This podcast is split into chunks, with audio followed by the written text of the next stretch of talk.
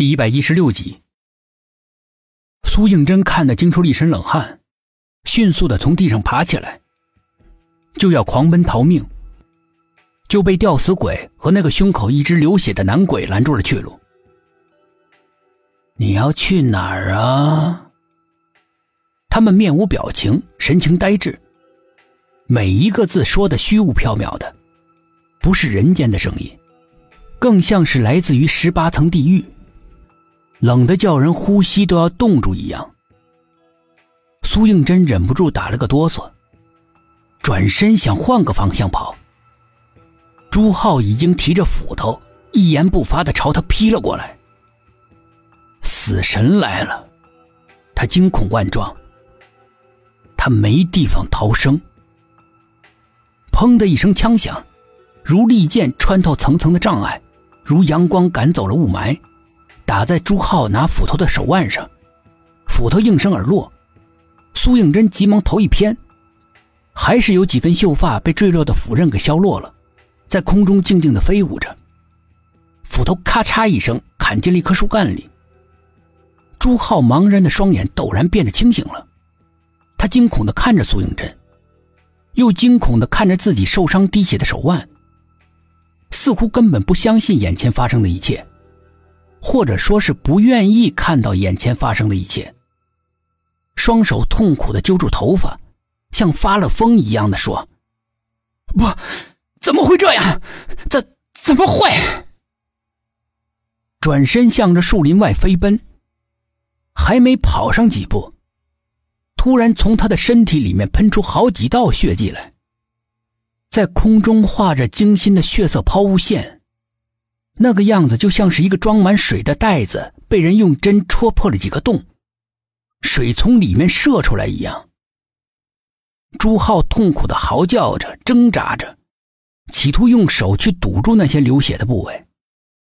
然而他找不到伤口，因为就根本没有伤口。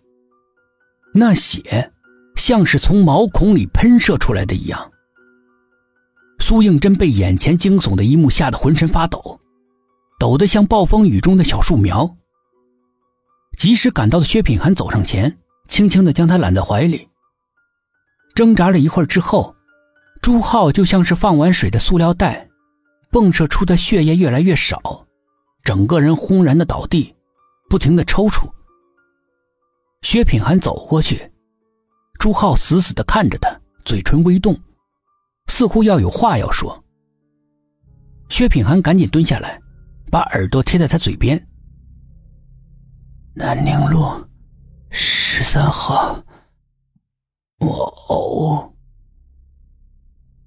朱浩艰难的、断断续续的说完这几个字，头一歪死了。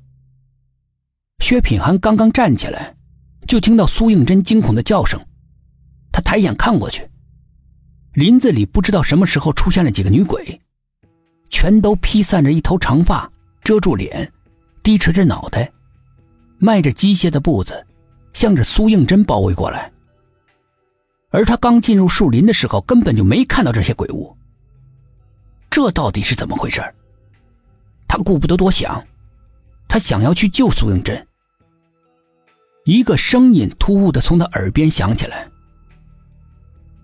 还我心来，还我心来。”他下意识的猛一回头，差一点和一张惨白的但是双眼通红的脸撞在一起。他立刻本能的往后退了几步。韩放，那个叫韩放的男鬼对着他的呼喊根本一点反应都没有，脸上一片茫然，向他靠了过来，就像是一个复读机一样，不停的重复着那句毛骨悚然的话：“还我心来。”还我心来。虽然机械单调，但是阴森恐怖，直入心底。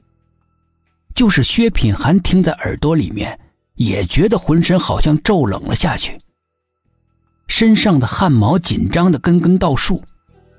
他警惕的注视着韩放。韩放突然脸色一变，变得异常的狰狞恐怖。伸出一双利爪，向他猛扑了过来。